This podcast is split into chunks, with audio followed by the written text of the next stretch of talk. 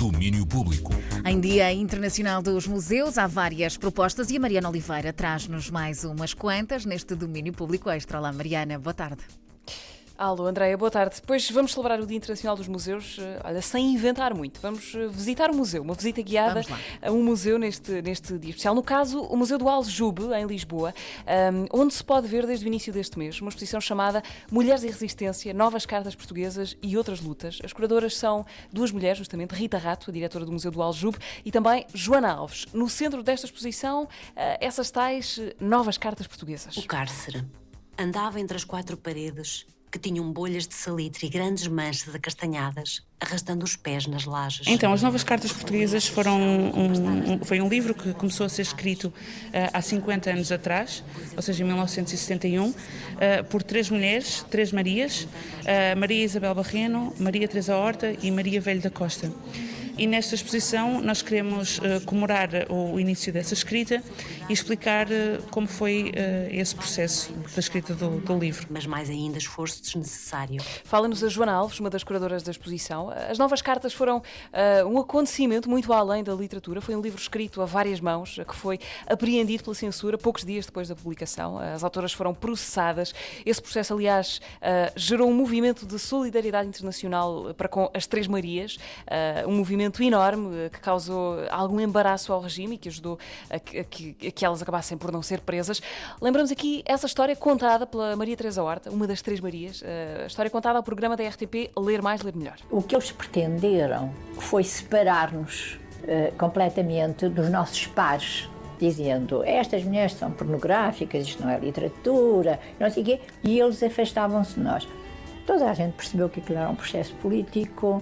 Imediatamente foi a chamada solidariedade feminina, que se diz que não existe. Nós só não fomos presas porque as feministas fizeram uma pressão tão grande no exterior. Nunca, durante todos os dois anos do processo todo e tribunal, nunca deixaram de estar. Maria Teresa Horta é a única das três Marias que ainda está entre nós. Ah, e, na verdade, a história das novas cartas começa porque, justamente, a Maria Teresa Horta já tinha lançado um livro chamado Minha Senhora de Mim, um livro de poesia, ah, que tinha incomodado o regime. Ela foi, inclusivamente, agredida com violência pela polícia política.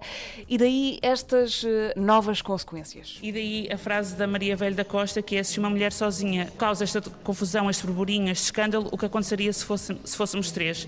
Então é a partir daí é o ponto de partida que dá para o início da escrita das novas cartas portuguesas. E de facto eh, começou a revelar também uma, uma face muito repressiva do regime sobre três mulheres um, intelectuais e de certa forma uh, uh, também a demonstrar a violência do regime contra as mulheres que escreviam sobre a luta das mulheres, sobre o seu corpo, sobre o prazer, sobre coisas que, eles, uh, que, que, o regime entendeu e classificou como insanavelmente pornográfico e atentatório da moral pública. A verdade, menina Maria. As Três Marias só viriam a ser absolvidas do processo depois do 25 de Abril.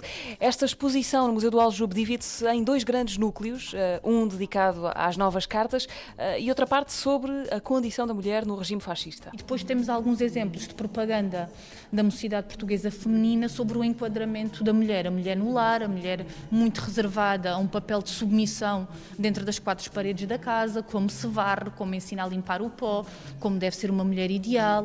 E se algumas destas lutas se tornaram, entretanto, ultrapassadas, outras nem tanto, uh, e ali também se fala e mostram outras lutas, daí o título da exposição, uh, lutas lutas travadas por mulheres na escrita, mas também nas fábricas, nos campos, eh, naquela altura e também no nosso tempo. Para além destas três Marias, desde sempre, e esta exposição fala sobretudo a partir da década de 30 até ao 25 de Abril, muitas Marias, milhares de mulheres anónimas travaram lutas muito importantes, de natureza muito diferente, com percursos diferentes, operárias, eh, também intelectuais, também camponesas, também outras mulheres com, com um papel destacado também na luta antifascista. E então, de certa forma, esta exposição pretende homenageá-las e também nos fazer refletir e continuar a inspirar as Marias de hoje a resistir e a lutar pelos seus direitos e pela liberdade. Para as Marias do passado, do presente e do futuro, é uma exposição que põe as novas cartas portuguesas, livro escrito há 50 anos, a falar pelas lutas de hoje, Mulheres e Resistência, Novas Cartas Portuguesas e Outras Lutas. Esse é o nome da exposição, com curadoria de Rita Rato e Joana Alves. Uh, tenha para ouvir a reportagem da Marta Rocha no domínio público do último fim de semana, a reportagem nesta exposição, uh, a audição que se recomenda, mas que não dispensa uma visita física ao Museu do Aljube. Uh, fica na rua Augusto Rosa, em Lisboa, no edifício que até 1965 funcionou como prisão da polícia política. A exposição vai lá ficar até final do ano, até dezembro deste ano, mas olha, não deixem para a última. é a nossa sugestão para este Dia Internacional dos Museus. Porque é preciso relembrar sempre para não voltar a repetir. Fica então a sugestão. Mariana Oliveira, até amanhã. Até amanhã. Beijinhos. Domínio Público.